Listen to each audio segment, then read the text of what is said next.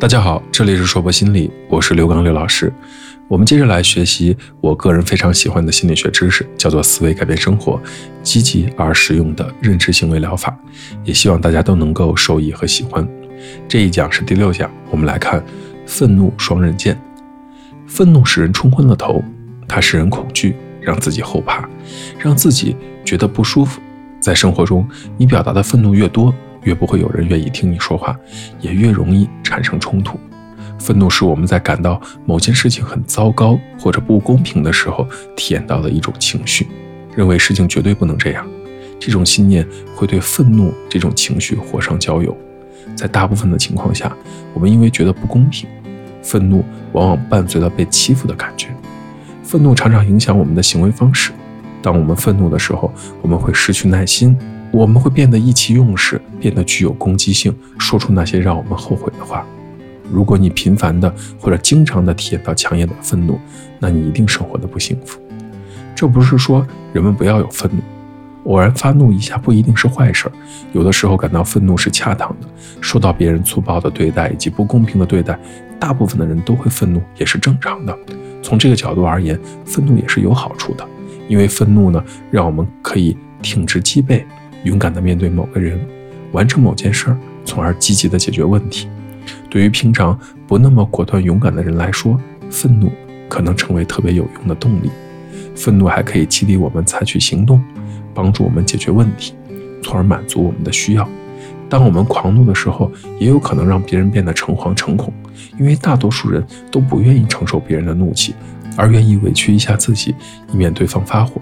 这意味着，有时候我们可以迫使别人答应我们的要求。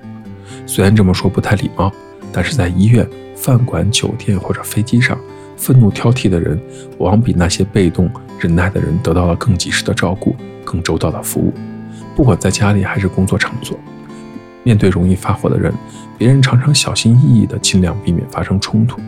尽管发怒的人可能感受到自己实现了自己的意图。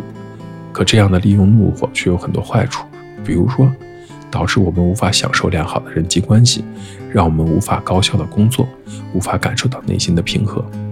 从客观的角度来说，不管是短暂的愤怒，还是长久的怨恨，都会对生活带来很多的损害。愤怒可以影响我们的思维、生理状况和行为。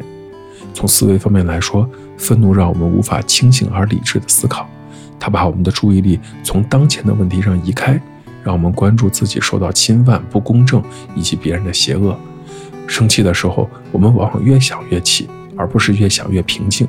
即使别人告诉我们说想开点，别和对方生气，我们也会回怼一句：“我为什么不生气？”那些愤怒的想法导致我们愤怒增长，进而产生更多的愤怒想法以及更多的愤怒。这一恶性循环呢，会让我们长时间的陷入愤怒的状况当中。从生理方面，愤怒是最能激发生理反应的情绪之一。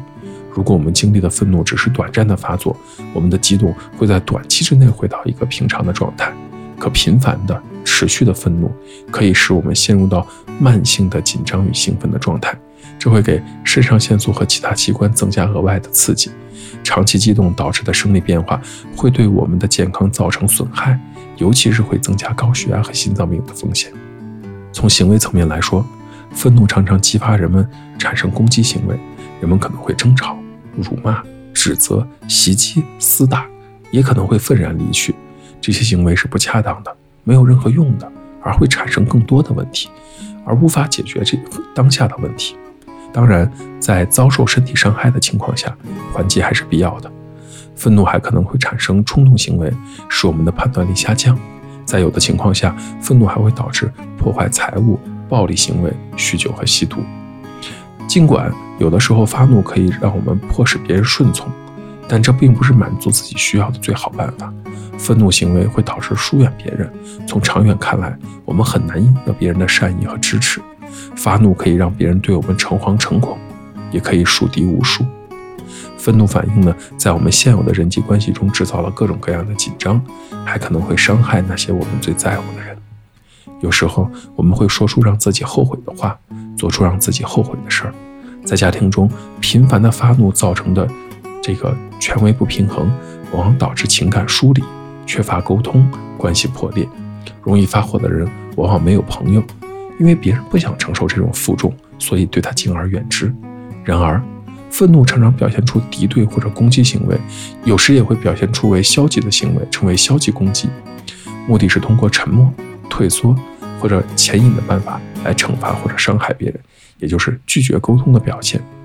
当我们需要跟别人解决问题的时候，愤怒还会减少协商的机会，让问题难以解决。如果愤怒让我们树敌，我们就会把别人推向防卫的一方，从而产生一种不利于沟通的气氛。尽管发怒的时间是短暂的。可它造成的伤害却可能是巨大的。研究显示，长期处于压力之下，例如失业、贫困或者与人相处不好，人们就很容易发怒，因为持续的压力会大大的降低人们对挫折的耐受性。情绪和我们所处的自然环境也有很大的联系。拥挤的、嘈杂的或者炎热的环境会产生一种叫做高压锅效应，也会导致愤怒的爆发。有关凶杀和暴力案件的统计数据表明，这类案件在夏天比凉快的季节要多出一倍。但是，作为一种强大的情绪，愤怒也有特别之处。愤怒的确有助于缓和害怕和伤心这样的感受。通过愤怒，我们可以用自己感到强大的情绪来战胜自己感到脆弱的情绪。简单的说，有的时候因为愤怒，我们不再觉得害怕和脆弱。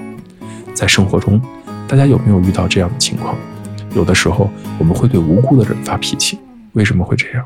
因为我们找不到可以责怪的对象，又或者因为不能向恰当的人表达愤怒，这在心理学上被称为转嫁的愤怒。比如说，被领导批评了，我画个圈圈诅咒他；又或者每天都在上演的家庭伦理剧，爸爸打妈妈，妈妈打孩子，孩子打同学这样的故事。除了这一种，有些人特别容易发火，他们在场的时候，我们如履薄冰。变得小心翼翼，因为我们知道一点点小都可以激怒他们。这些人对自己、对世界期望很高，只要事情不符合他们的期望，他们就频繁的发火。他们还喜欢耿耿于怀，揪着一个问题不放，从而长时间的保持愤怒。为什么会这样？因为小的时候可能就成长在一个看问题比较偏激的家庭当中。除了以上的这些，那些激素水平高的不正常的人和脑子有病的人也容易发火。表现出更多的敌意和攻击性。这里的脑子有病不是在骂人，而真的是说脑子有病这件事儿。比如说脑内的五羟色胺的降解，还比如说脑结构当中有一个地方叫杏仁核，这个地方病变了也容易爱发火。但请你相信，这些都不是理由，因为大部分人发火爱发脾气不是因为激素水平或者脑子坏了。对于大部分人而言，这些不是他愤怒的主要原因。创伤性的经历。经历过战争，受到过袭击，天灾人祸，肉体上或精神上的虐待，都可以造成某些人的愤怒倾向。过去的创伤让我们在后来的生活中防止进一步的受到伤害。结果，哪怕别人没有任何恶意的姿态或者评论，都可以被当作威胁，从而导致愤怒或者引起防御反应。直接的或者间接与原先创伤经历有关的事件，特别容易引发强烈的不恰当的愤怒。例如。